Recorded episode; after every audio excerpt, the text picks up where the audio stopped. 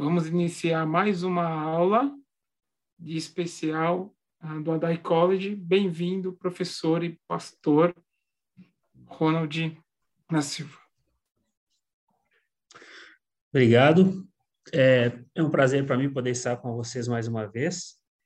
Eu estou com o college tá, desde, desde o início, desde 2014, e eu estava em Recife, num congresso, quando o Rodrigo ligou para mim, é, no final de ano, falando sobre a DAI College, falando que iam iniciar as aulas. O professor Paulo Garcia tinha me indicado, e desde aquela data tenho estado com o college, contribuído como posso, e tem sido uma alegria para mim poder estar né, com a, a ADAI em todo esse processo. Então, espero que a gente possa aprender juntos nessa noite. Né? Eu costumo dizer que o bom professor é aquele que aprende. Então, ao ministrar, você aprende também. Então, nessa noite, nós estamos aqui para conversar e para aprender. E foi passado para mim que era sobre o Antigo Testamento, e revi aqui algumas caras que eu já conhecia, que passaram por mim lá no, no college também, uma alegria para mim poder revê-los, né? revê-los e revê-las. E o que nós vamos conversar nessa noite é sobre os Dez Mandamentos. Texto que se encontra lá em Êxodo 20, que vai para nós do verso 1 até o verso 17. Êxodo 20, de 1 a 17.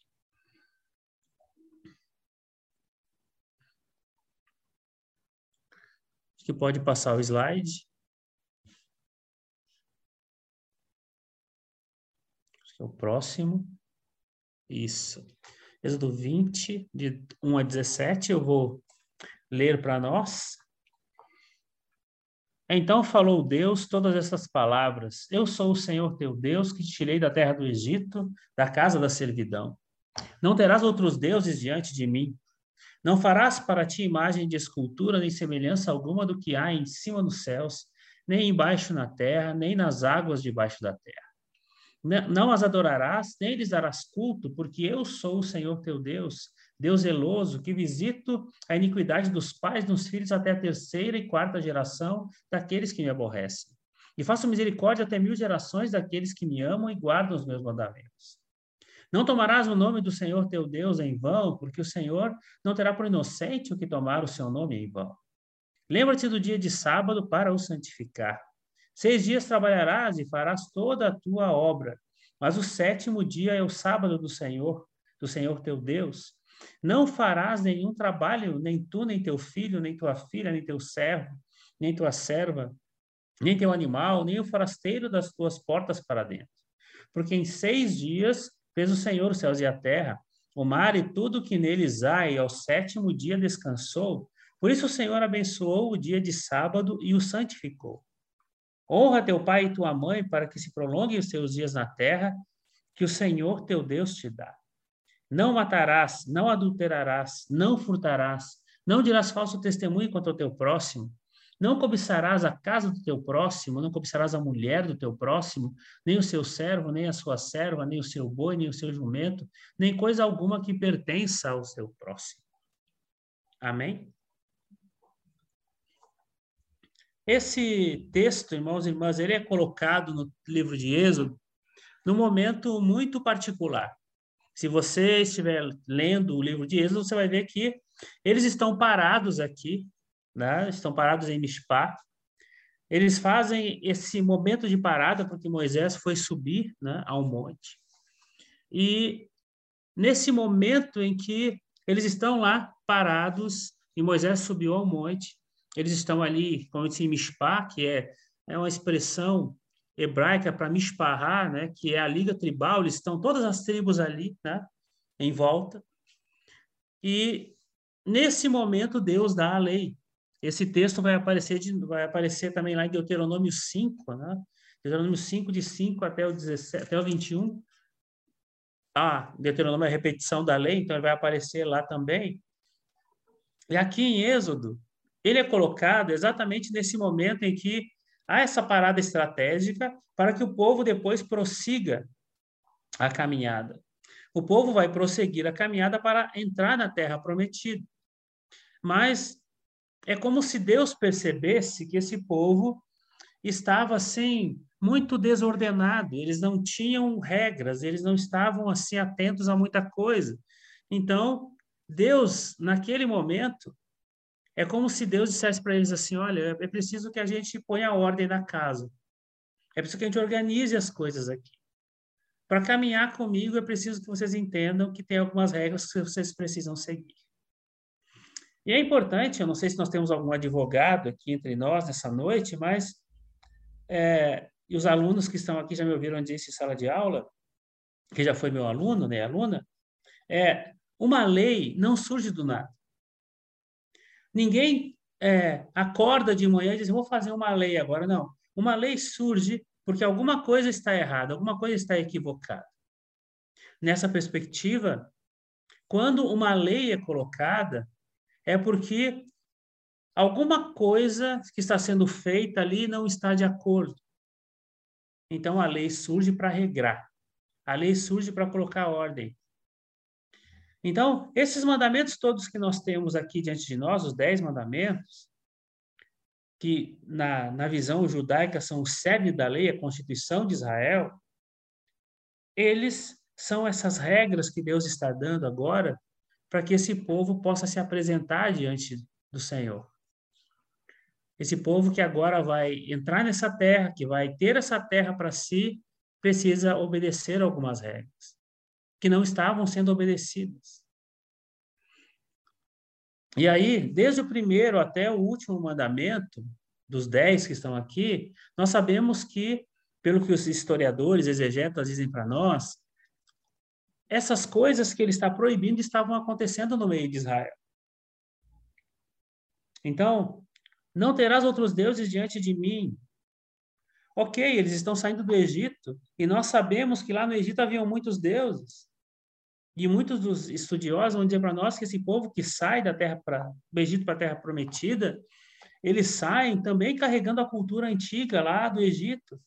E muita gente se deixou corromper. Então, nessa caminhada que o povo está ali, né, no deserto, já viram coisas, Deus fazer coisas maravilhosas, mas eles ainda carregam no coração algumas coisas da adoração lá do Egito.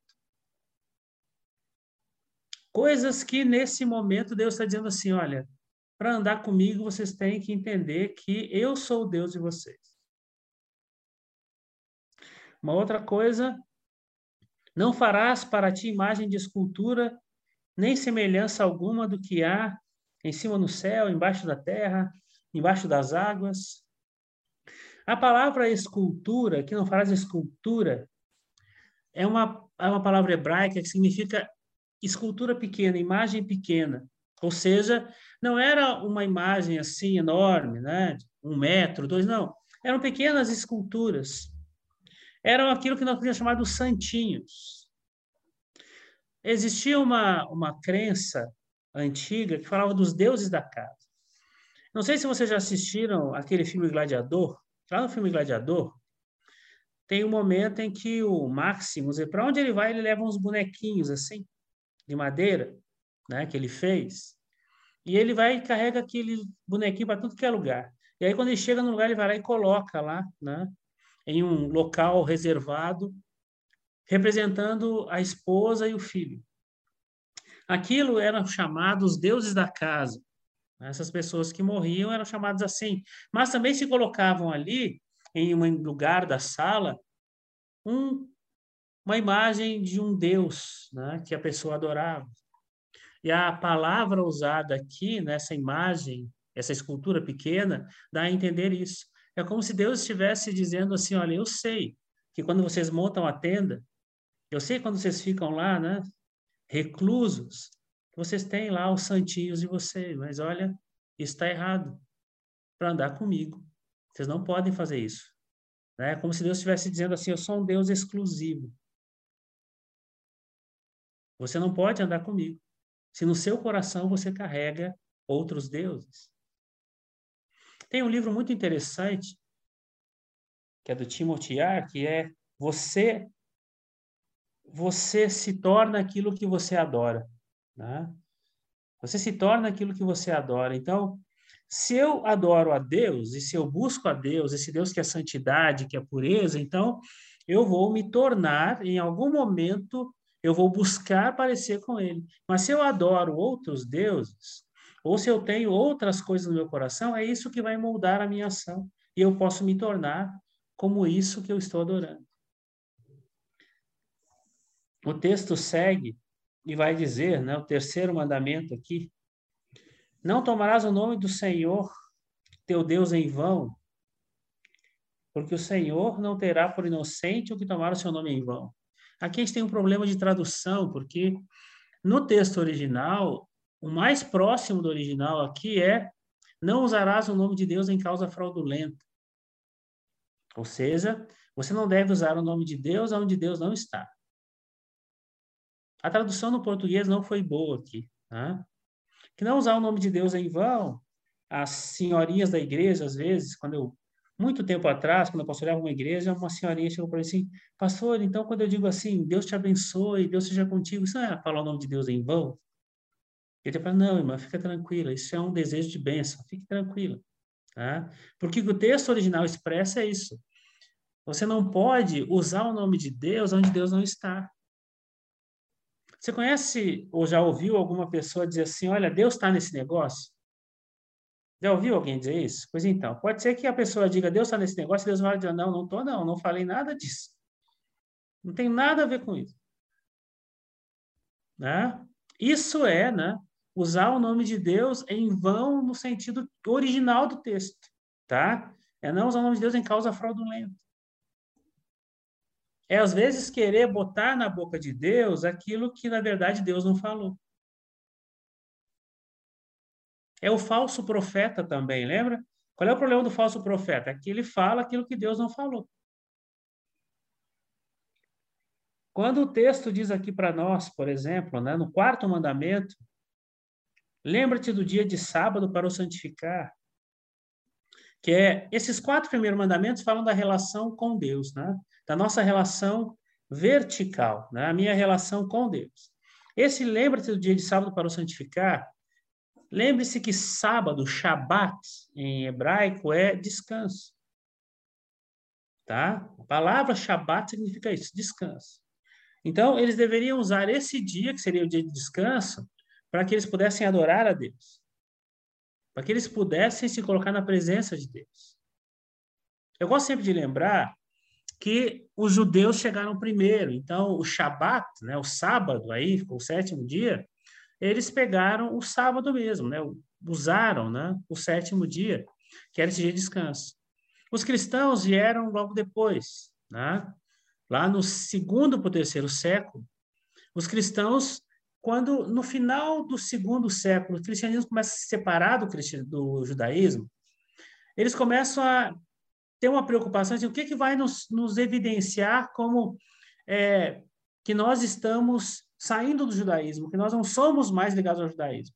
Uma questão é que os cristãos adoravam também a Deus, tinham é, o sábado, porque o cristianismo vem do judaísmo, eles tinham o sábado para esse dia de adoração. Mas aí, conforme as coisas foram caminhando e eles começaram a se distanciar do judaísmo, o domingo foi um dia que sempre para o cristão, para o cristianismo nascente, foi um dia importante, foi o dia do, da ressurreição de Cristo, o dia que o Senhor voltou à vida. Então, o cristianismo, lá no passado, adotou o domingo como esse dia para adoração. Eu sou gaúcho, lá de Santa Maria, e eu lembro, quando eu era criança, que. É, eu lembro, quando eu era criança, que do, de, de domingo, por exemplo, nós, lá em Santa Maria, não tinha sarau, não tinha festa, né? Não tinha baile de domingo. Porque era uma presença católica muito forte, então a igreja não deixava. Porque entendia que era dia para adorar o Senhor. Os islâmicos, os muçulmanos, eles vieram no quinto século depois de Cristo. E para os islâmicos, os dez mandamentos valem. Eles entendem que Moisés foi um grande profeta e eles entendem que os dez mandamentos valem para eles também. O muçulmano entende que ele tem que ter um dia para adorar a Allah. O muçulmano adora na sexta-feira. É, do entardecer de quinta até o entardecer de sexta é o dia que ele tira para adoração.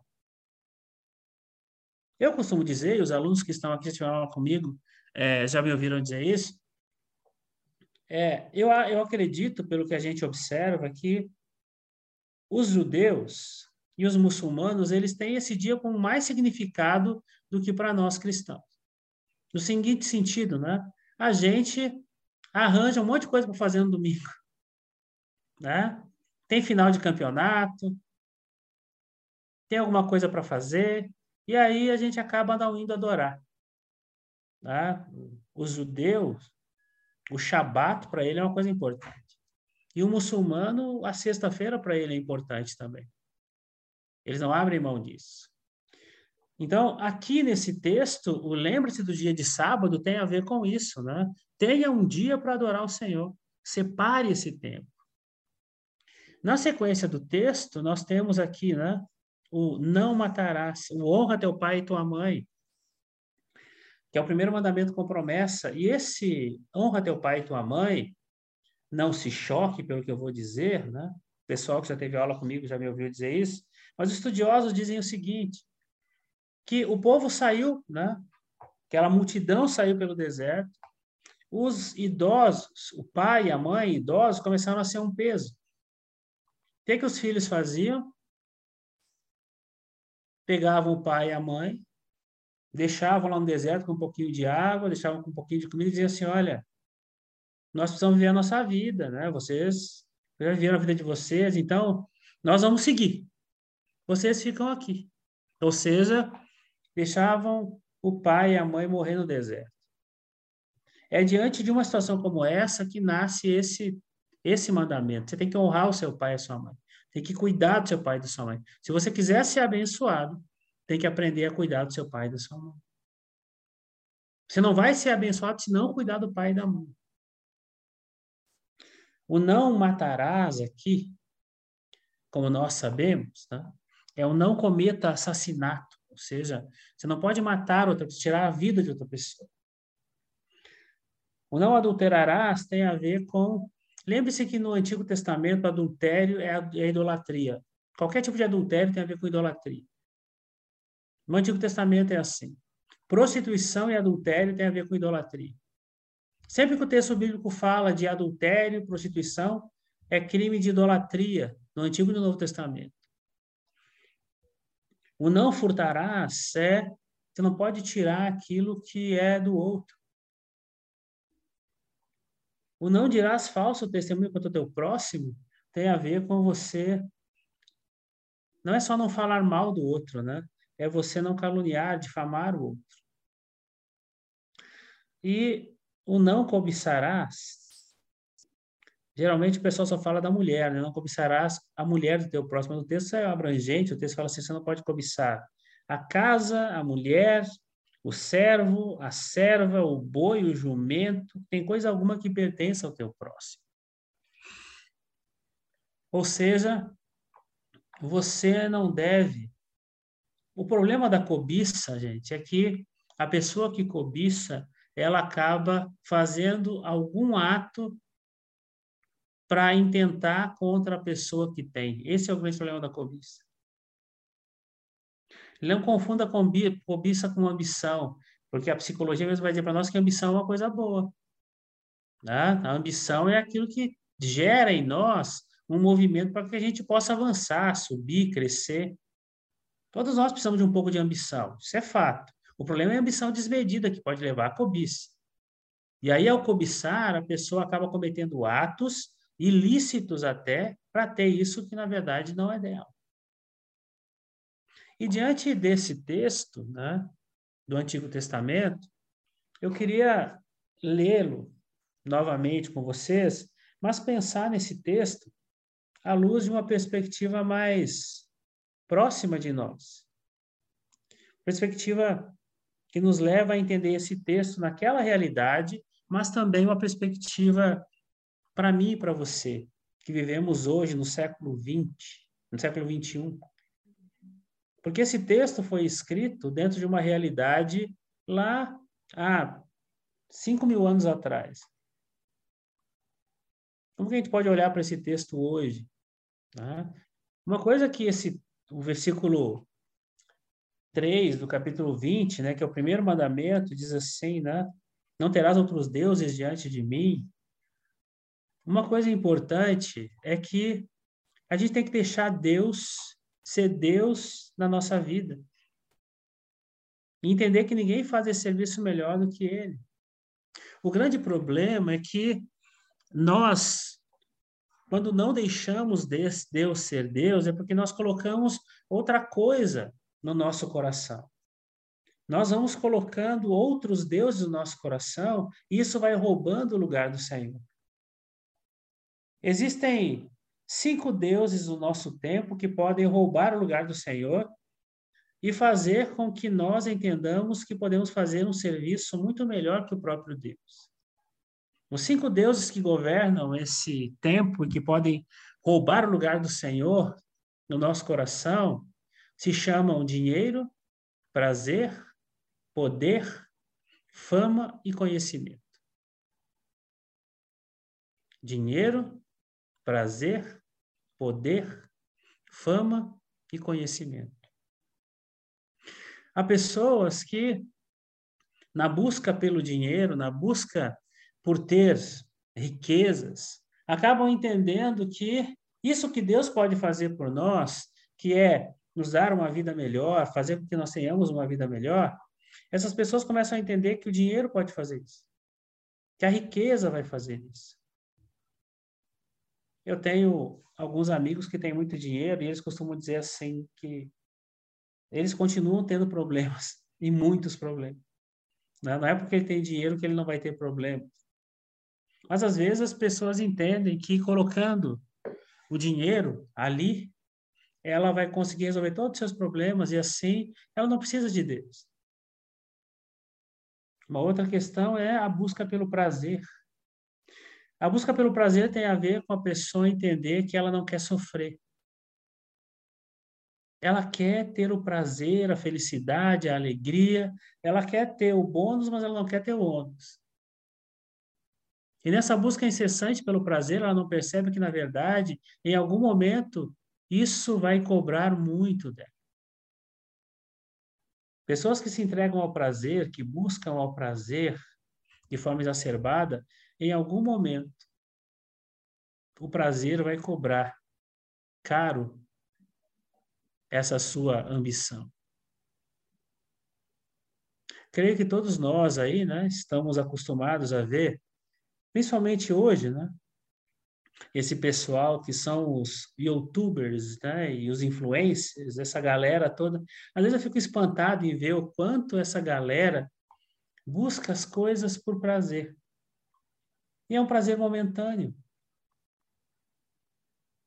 Pessoas buscam o poder, né? seja o poder financeiro, seja o poder político, e colocam isso no seu coração e deixam que isso vá governando suas vidas as pessoas que se deixam levar pela fama, que buscam a fama a qualquer preço e deixam que isso governe o seu coração.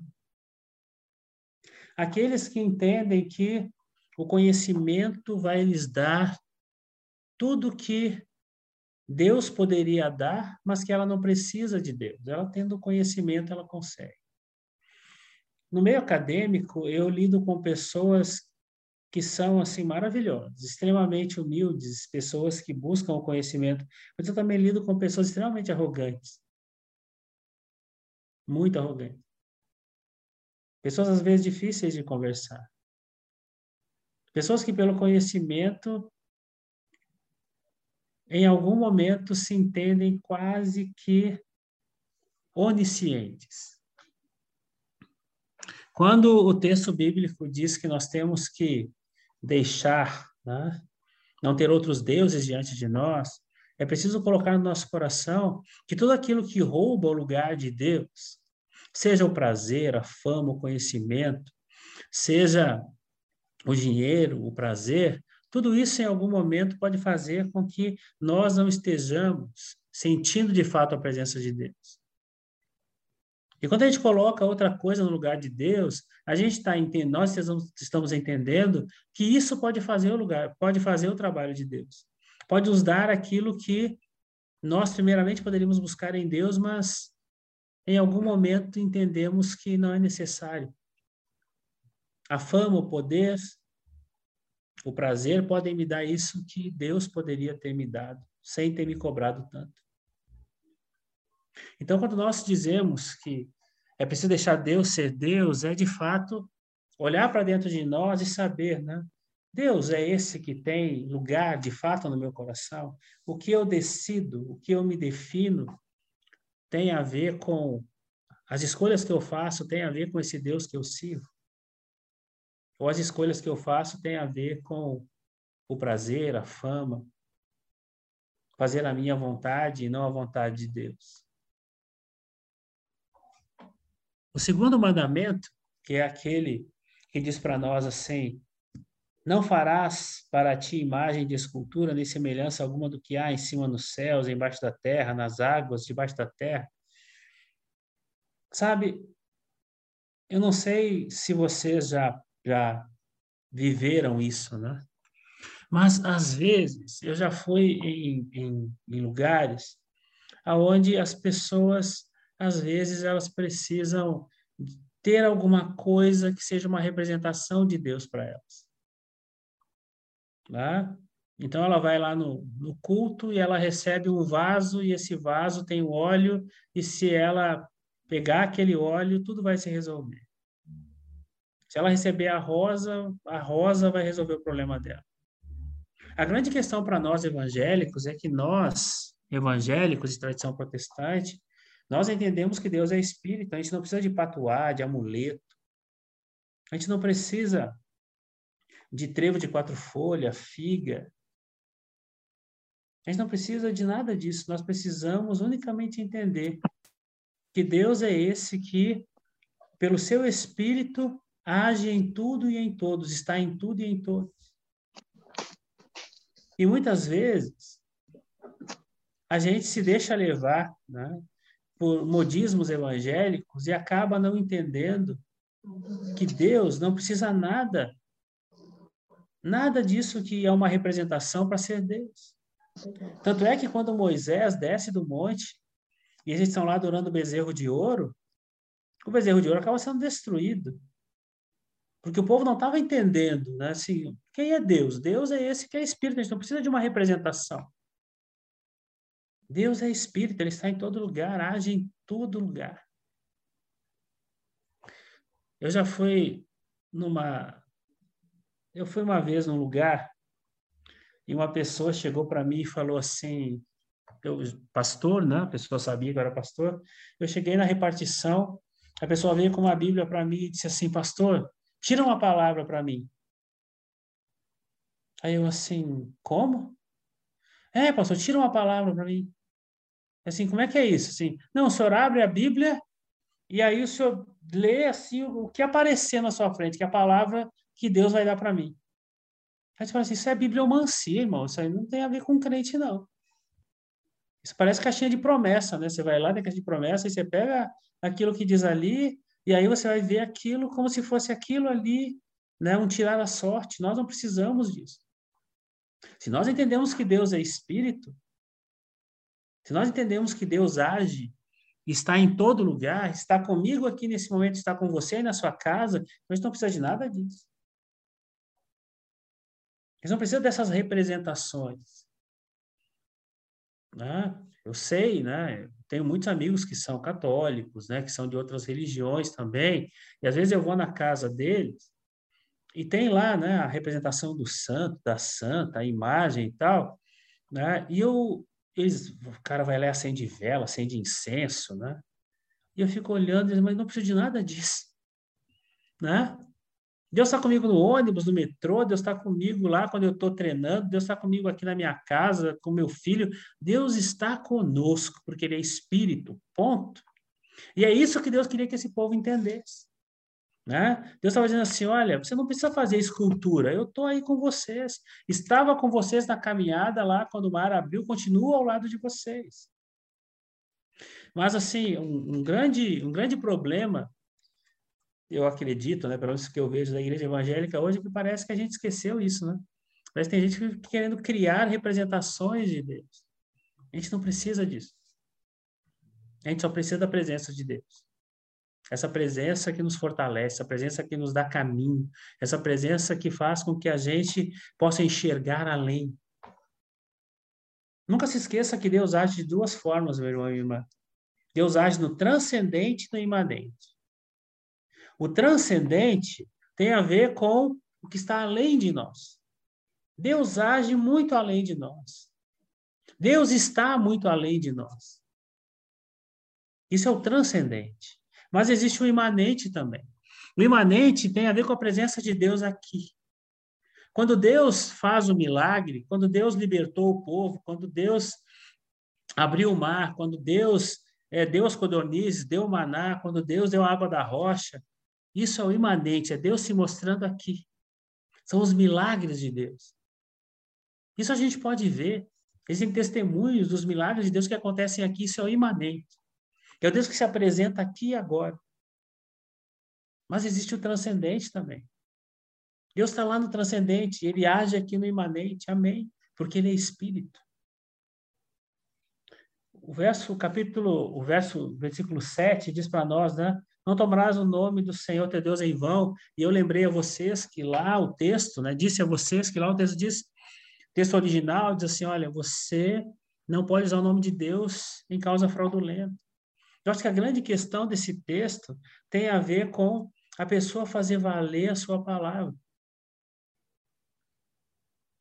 Eu lembro quando eu era criança, eu sou, como eu disse para você, sou lá do sul, né? Sou, sou gaúcho, lá de Santa Maria. E o meu pai, os gaúchos, como eles diziam assim, sua palavra tem que valer alguma coisa, rapaz. A sua palavra tem que valer alguma coisa. Quando você fala, as pessoas precisam acreditar em você. Sabe, eu sou pastor, gente, tá? Eu sou pastor. Sou pastor há 23 anos já. Você sabe o que acontece quando um pastor perde a credibilidade? Acabou para ele. Quando o pastor perde a credibilidade, quando o pastor fala uma coisa, né, e as pessoas descobrem que é mentira, perde a credibilidade. Mas não é só com o pastor. Isso é com todos nós.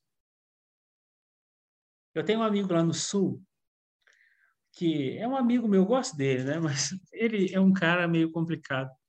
E às vezes, quando o pessoal fala sobre ele, o pessoal diz assim: Olha, aconteceu tal coisa, a informação é essa, mas quem deu essa informação é o fulano. Você sabe que ele é muito bonzinho, mas é muito mentirosinho também, né? Então, não dá para confiar muito no que ele diz. E eu fico me perguntando, né? A pessoa ser conhecida assim não deve ser uma coisa boa. E se nós somos cristãos, se nós somos crentes, se nós queremos fazer valer a palavra, esse terceiro mandamento para nós hoje seria exatamente isso. Faça valer a sua palavra. A sua palavra tem que valer alguma coisa. Quando você fala, as pessoas precisam acreditar no que você diz. Seu testemunho tem que ser real. Existe uma expressão que nós detestamos, e detestamos mesmo, que é hipocrisia. Né? Quem é que gosta de chamar de hipócrita? Eu não gosto. Alguém gosta de chamar de hipócrita? Ninguém, né? Mas o que é um hipócrita? Um hipócrita é aquele sujeito que fala uma coisa que ele não vive.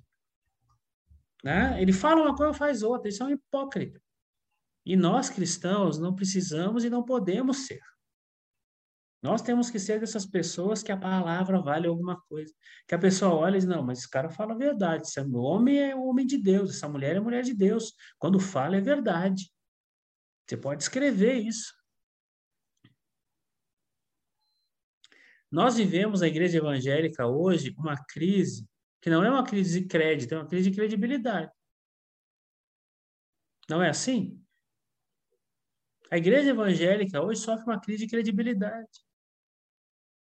E nós precisamos ser esses homens e mulheres em que as pessoas têm credibilidade, elas creem, elas creem porque a gente está dizendo que a gente tem testemunho para isso. O que eu estou dizendo não é uma coisa que o Senhor não falou, não, eu estou falando porque eu ouvi, porque o Senhor me disse, né? não é em vão que eu estou dizendo. Hoje, nós precisamos de homens e mulheres que valorizem aquilo que dizem e vivam aquilo que dizem. É isso que esse texto está dizendo para nós no verso 7. O, o, o 4, que é o próximo slide, é aquele que diz para nós né, sobre o sábado, o Shabat. Aprenda a administrar seu tempo. Acho que o Shabat tem a ver exatamente com isso.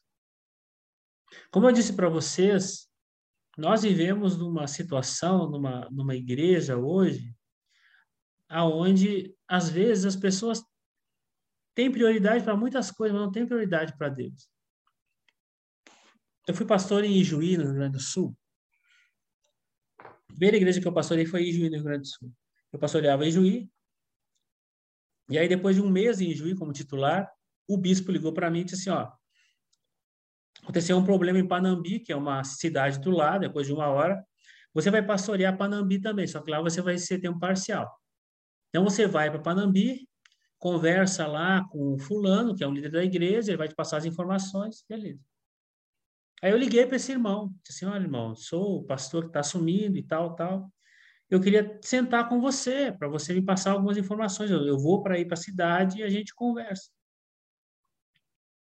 E aí ele disse, ah, precisa olhar minha agenda. Aí ele disse, ah, mas tal dia eu não posso, tal dia eu não posso, tal dia eu não posso. Mas olha, e tal dia, tal horário, não posso, não posso.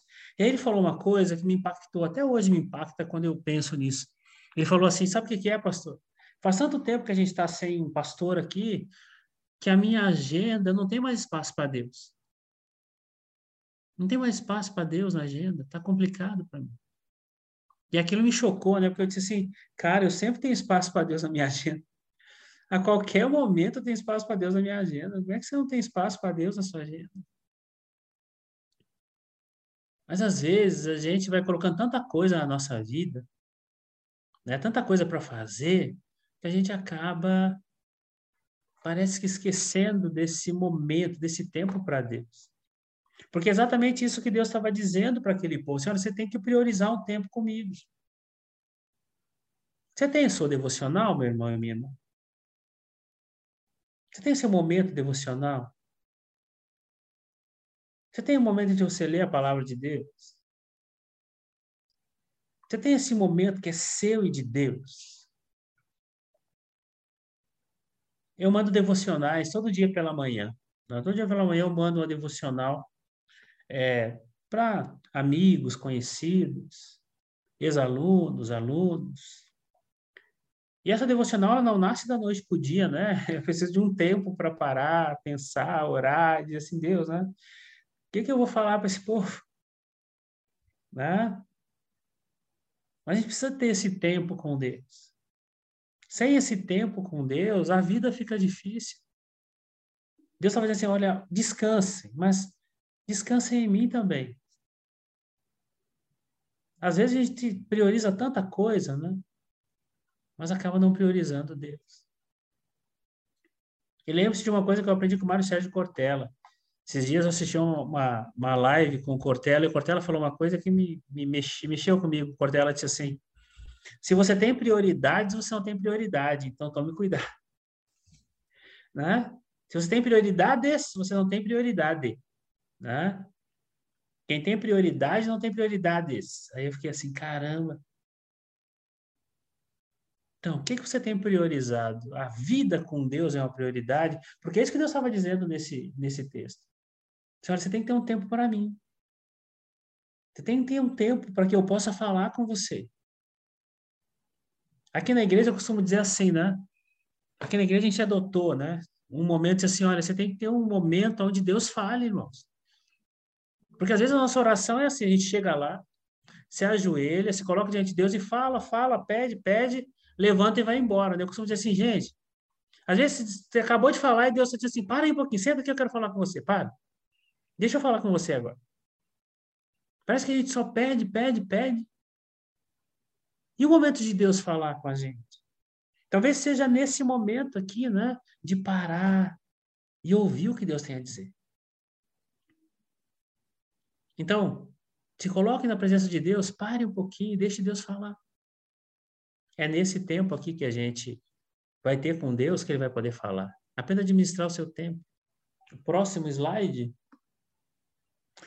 quando fala sobre honrar pai e mãe, a questão principal para mim desse texto tem a ver com nós, né? eu e vocês aí, os que são pais, os que serão pais, a gente ser um exemplo para os filhos. De ser um exemplo para os filhos. Honrar pai e mãe passa por também o filho poder olhar para o pai e para a mãe e dizer: meu pai é um homem de Deus, minha mãe é uma mulher de Deus. Eu era pastor em Elisa Maria e um dia um pai veio conversar comigo e esse pai chegou para mim e disse assim: Pastor, eu tive uma experiência muito ruim hoje pelo, ao meio-dia na minha casa. Aí eu disse: O que, que foi, irmão? Aí ele sentou no gabinete e ele falou assim: O filho dele tinha 14 anos, 13 para 14 anos. Aí, sentado na mesa, no almoço de domingo, o filho falou assim: Sabe, pai, eu quero ser um crente como o seu ao seu. Aí, né, o seu Alceu era um homem lá da igreja de Zamaria que já faleceu, um homem de Deus, um homem consagrado, um homem de fé, testemunho. E aí o filho falou para esse senhor assim: Eu queria ser como o seu Alceu.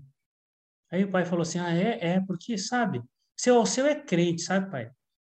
O senhor e a mãe são meia-boca, mas o seu Alceu é um cara crente. O senhor e a mãe são meia boca, mas o seu ao seu é crente. Eu quero ser como o seu ao seu. E esse pai começou a chorar e falou para mim assim: Mas que droga de crente sou eu que nem para o meu filho eu dou testemunho, pastor. Meu filho não vê referência em mim. Eu disse, é, então o negócio tá feio, irmão. Você precisa melhorar um pouquinho. Seja um exemplo para os seus filhos. Seja um exemplo, dê o exemplo. Tá? Honrar pai e mãe passa pelo pai e a mãe também serem exemplos para o filho, para a filha. A honra tem a ver também com a admiração. Então a gente precisa aprender isso.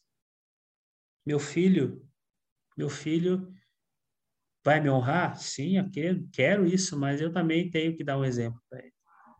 Meu filho não pode olhar para mim e dizer assim: meu pai é um, é um pastor meia-boca meu pai é um cristão meia-boca. Não. Meu pai é crente. Vive o que prega. Minha mãe é uma mulher crente, vive o que prega. Então, dê testemunho. Às vezes é fácil dar testemunho para os de fora, né? O problema é dar testemunho para os de dentro. Mas é justamente ali que a gente é chamado a dar testemunho, para os de dentro mesmo. Para que o filho e a filha possam olhar e dizer assim: Eu honro meu pai e minha mãe, porque meu pai e minha mãe são homens e mulheres de fé. É isso que o texto também estava dizendo para mim. Preserve a vida, inclusive a sua, em todas as suas formas, né? O verso 13 fala do não matarás. E aqui, né? O não matarás é extremamente abrangente, porque não tem a ver só com tirar a vida do outro. Se nós olharmos para é, o mundo à nossa volta, nós que somos mordomos, daquilo que Deus deixou para nós, eu acho que o não matarás tem uma abrangência muito maior quando a gente pensa, por exemplo, no tanto de coisas que acontecem à nossa volta que tiram a vida. Poluição, corrupção, tanta coisa ruim que acontece à nossa volta que tira a vida também. Né? Preservar a vida. Não matarás tem a ver com isso. Preserve a vida. Faça de tudo para preservar a vida. Eu gosto de lembrar que ética, a palavra ética, tem a ver sempre com preservação da vida. A ética sempre pensa nisso, preservar a vida. E é o que a gente precisa pensar também. Preservar a nossa vida, mas preservar a vida daqueles que estão próximos de nós também. Quando a gente pensa no não matarás, né? não cometa homicídio, não cometa suicídio, né? discussões éticas bíblicas sobre Suicídio é possível ou não? A Bíblia diz não. É simples assim. A Bíblia vai dizer: não, não pode. Por quê? Porque a vida é dom de Deus. Você não pode tirar a vida do outro e nem a sua, inclusive. Porque você não pode, tem que preservar a sua vida e preservar a do outro também. Mas para preservar a vida, a gente tem que pensar nas várias situações onde a preservação da vida acontece. Não é só assassinando o outro que eu preservo a vida dele.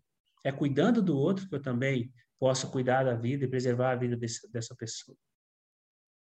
Nesse tempo de pandemia, nesse tempo onde muita gente aí ficou abandonada nas ruas também, muitas igrejas foram aí alimentar, cuidar né, de pessoas, buscando preservar a vida, cuidar do outro. Isso também envolve o não matarás. Não é só a intenção de matar, mas é também a preservação do outro e o cuidado com o outro que esse, que esse mandamento insere. Quando a gente pensa no não adulterarás, né? Êxodo 20, verso 14, acho que o que está por trás desse texto também tem a ver com fazer o casamento ser interessante. Fazer o casamento valer a pena. Eu acho que todos nós aí acompanhamos o tanto de divórcios que aconteceram, separações no tempo de pandemia.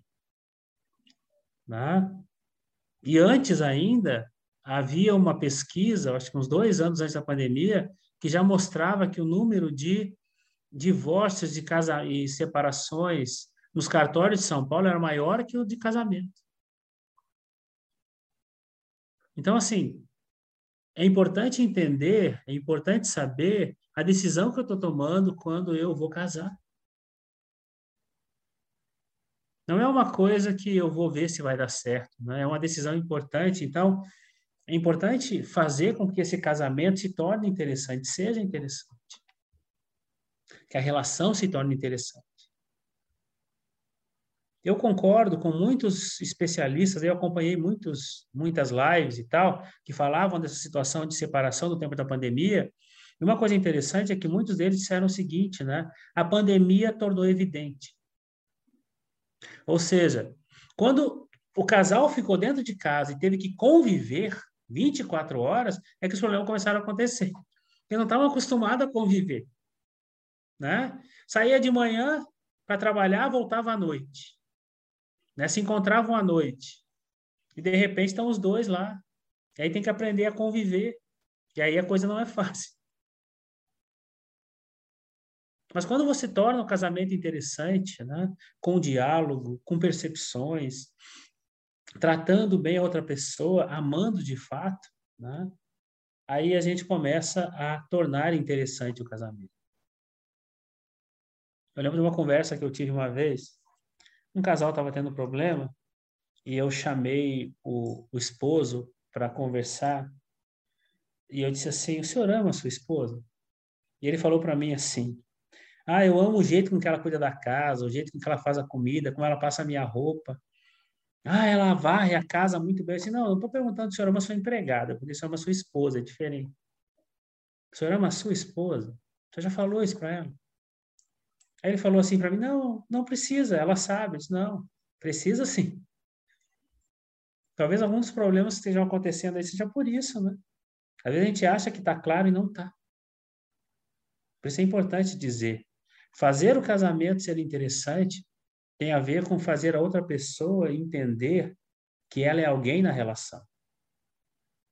Ela não é só uma outra pessoa, não, ela é a minha esposa. Ela é a mulher que eu escolhi. Ele é o homem que eu escolhi. A partir daí, tornando a relação interessante, o perigo de adultério não existe. Mas tem que tornar interessante. O adultério acontece quando a relação já está desgastada. Quando as pessoas não se ouvem mais. Então, torne interessante a relação. Respeite o que é do outro. Se quiser algo que não tem, trabalho ou deixe para lá, né? O não furtarás. O não furtarás, por que uma pessoa furta? Por que ela rouba, né? Porque ela quer o que é do outro. Agora, o importante é respeitar aquilo que é do outro e aprender a trabalhar para ter. Lutar para ter. Né? Eu sei que existem ladrões, eu sei que existem bandidos. Não estou falando com ladrões e bandidos, né? estou falando com crentes. Então, para nós, esse esse texto está dizendo assim: olha, se você não tem, então trabalhe, lute para ter. Se você quer ter aquilo que é do outro, então vai atrás, lute por isso. Tá?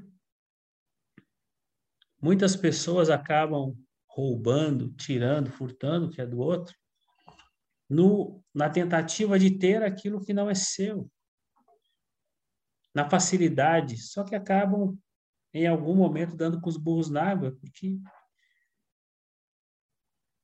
numa perspectiva muito simples podem ser presas, podem responder processo. Então, para nós, o não furtará significa se você quer aquilo que não é seu, se você quer aquilo que é do outro, então vai lá, trabalha, luta por isso. Ou deixa para lá. Né? Eu gostaria de ter uma Hilux, mas o que eu ganho não me deixa ter uma Hilux, né? Pelo menos por enquanto. Eu não vou furtar uma Hilux para ter uma Hilux, né? Eu tenho que trabalhar mais, tenho que ganhar mais. Tem que trabalhar muito, inclusive, viu, Genival? Tem que trabalhar muito para ter uma Hilux, mas ok. E se eu não tiver uma Hilux? Bom, eu tenho meu carrinho aqui, me serve, graças a Deus. Não está dando problema. Sabe, trabalho eu deixo para lá, é assim que funciona. Não quer dizer que você não possa ter. Se você quiser, trabalhe, vai atrás. Economiza mais, trabalha mais. Mas não furte. Essa é a questão desse, que esse texto está dizendo.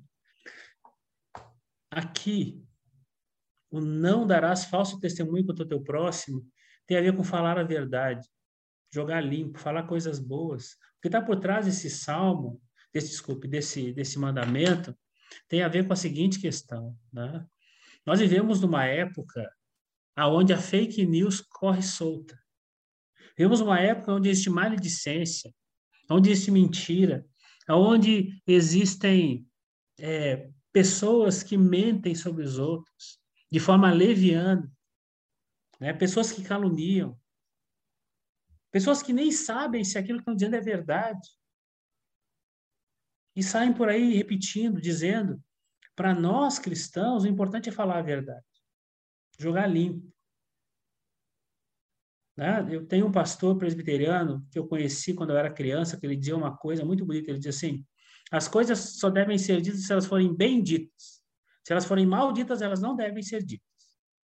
E ele explicava, elas devem ser bem ditas, no bem dizer, no bem falar, no deixar claro, mas também no trazer bênção.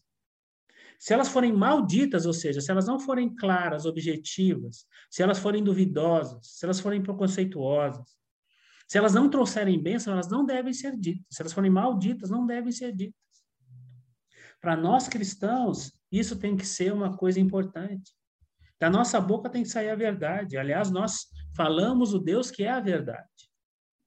Então, aceitar difamação, calúnia, maledicência são coisas que não cabem no nosso meio. Nesse tempo que nós vamos entrar agora, por exemplo, de eleição, meu Deus do céu, né? antes da eleição já está acontecendo tanta coisa. Eu não estou falando de esquerda ou direita, né? eu estou falando do sentido total. Né? A gente ouve dos dois lados tanta coisa ruim, mas o problema não é só na política. Às vezes a gente está lá e a gente acaba ouvindo coisas de um irmão e acaba repetindo isso sem saber se é verdade. Eu estava numa reunião uma vez, começaram a falar mal de um amigo meu.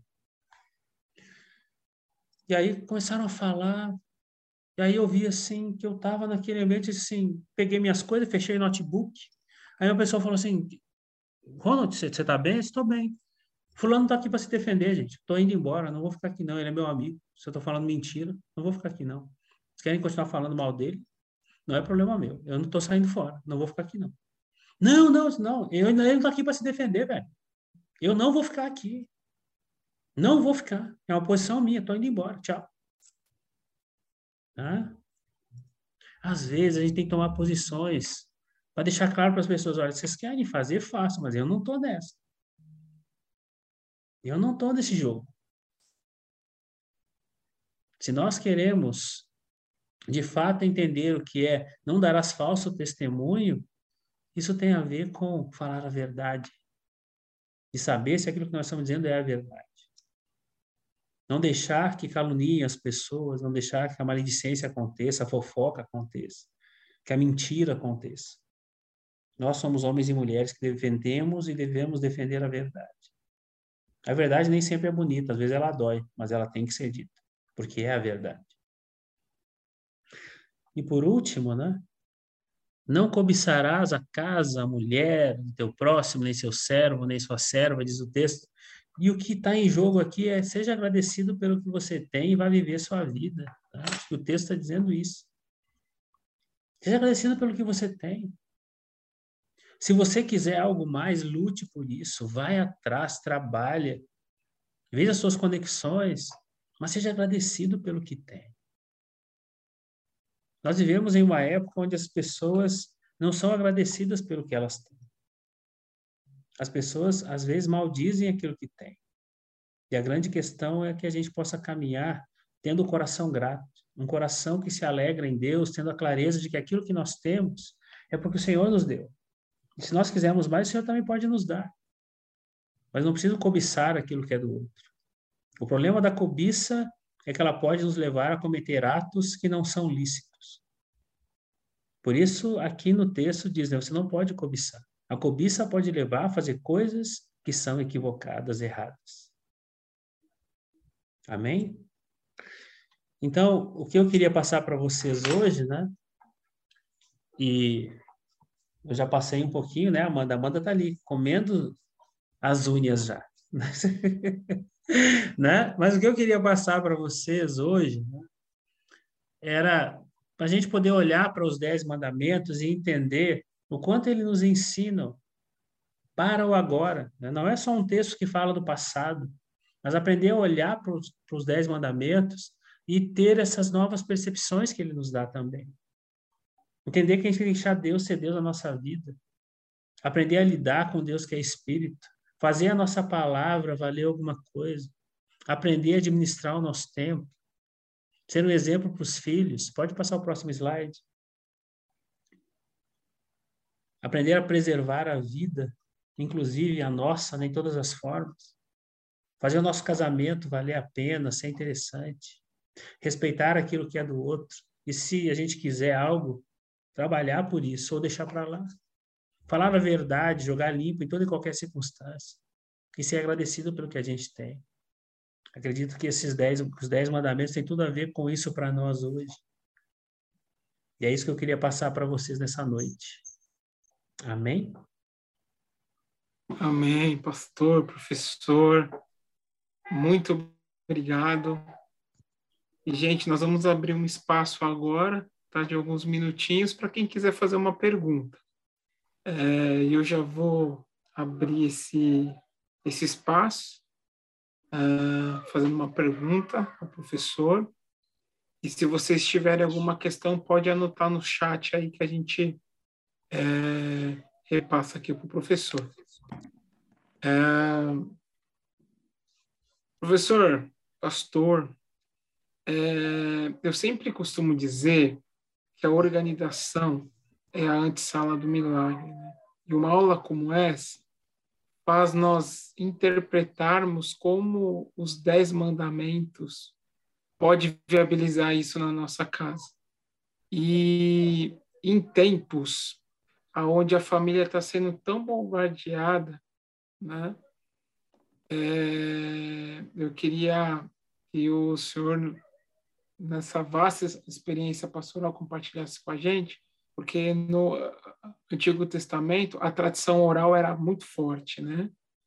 É, e hoje nós temos o privilégio de ter a Bíblia todos os dias, né, na nossa casa, para poder ler, né? Então, como manter essa paixão, né, dentro da nossa casa, é, para viver esses dez mandamentos dia a dia de uma forma é, que a gente consiga combater né, esse bombardeio de ideologias que vem, seja por série, seja por qualquer outra coisa. O pastor, compartilhe com a gente como manter essa paixão viva uhum. aí dentro da nossa. Em primeiro lugar, né, pegando um pouco do que eu disse da, na exposição, tudo passa pelo exemplo que a gente dá. Né? Então, assim, se eu quiser que a minha família, que meu filho, que ah, os meus sobrinhos, as pessoas que estão próximas a mim, que elas é, busquem a palavra de Deus, que elas se apaixonem pela palavra, que elas queiram Deus, eu tenho que ser uma pessoa que quer isso. Eu tenho que ser uma pessoa que dá esse exemplo. Né? Vocês já devem ter ouvido aquela expressão que diz que a palavra converte, mas é o exemplo que arrasta. Né? Ou seja, como é que eu posso dizer né, para o meu filho, né, ou para o meu sobrinho, ou para alguém que está próximo de mim, assim, olha, leia a Bíblia, ela é importante. Se o cara nunca me viu lendo a Bíblia. Você tem que orar, a pessoa nunca me viu orando. Você tem que dar testemunho, se eu nunca dei testemunho para a pessoa. Então, assim, sabe, uma das coisas importantes é aprender a dar testemunho na nossa casa. Né? Dar testemunho para o filho, dar testemunho para a esposa, para o sobrinho, sabe? Falar de Deus. Nas conversas informais, nada impositivo. Né? Mas, sabe, para a pessoa perceber que nós somos apaixonados por isso. Não é uma coisa é automática, sabe? É uma coisa assim que flui. É assim que a gente vai fazendo com que as pessoas que estão próximas a nós, o filho, a filha, né, as pessoas que se aproximam de nós, acabem querendo conhecer isso, se elas perceberem essa paixão em nós. Porque não adianta nada eu querer dizer para uma pessoa que ela deve fazer aquilo que eu não faço. Né? Se eu não faço, vai ser difícil fazer com que essa pessoa consiga fazer. Né? Os meus sobrinhos lá no Rio Grande do Sul, eu tenho sete sobrinhos lá no Rio Grande do Sul. E o pai deles os abandonou, né? Quando eles tinham, o maior tinha oito anos. E, e eu e a minha mãe que acabamos ajudando a criá-los. Né? mesmo aqui de São Paulo, né? Eu ia lá e dava força e tal. Hoje, graças a Deus, a maioria deles já está formado, três são casados, né? E todos estão no caminho da fé. Minha mãe é uma mulher muito positiva, né? E eu também dava assim, sempre que eu podia, conversava com eles, dava testemunho e tal. Quer dizer, é assim que você leva a pessoa a entender que isso é importante para a vida dela também. E assim ela consegue fugir desse bombardeio. Mas se eu não mostro isso, eu não testemunho isso, vai ficar difícil para ela entender. Eu acho que essa é a grande questão para nós. Ok. Pastor Ronald, professor, muito obrigado. Amém, gente? Então, vamos seguindo aqui para o final do estudo. Mais uma vez, muito obrigado, professor, pastor Ronald. Se você pode ir na sua casa, louva ao Senhor mais uma vez por esse estudo. Amém? Louvado seja Deus.